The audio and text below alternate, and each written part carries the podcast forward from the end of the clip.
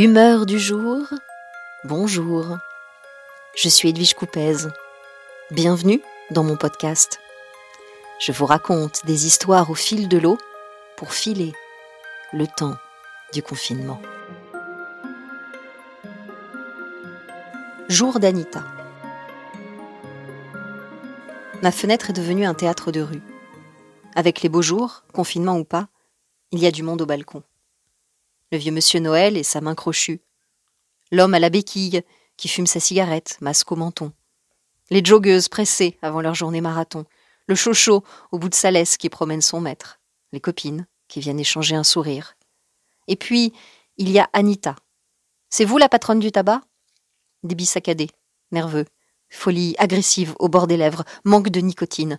Le tabac de la place a réduit ses horaires. Une longue file d'attente concurrence désormais celle du monoprix. Elle hésite, ne peut se résoudre à faire la manche, demande quand même. Pas de monnaie. Elle part. Je regrette. Elle revient. Corps abîmé, visage froissé, cheveux rasés. Roux. Vous travaillez?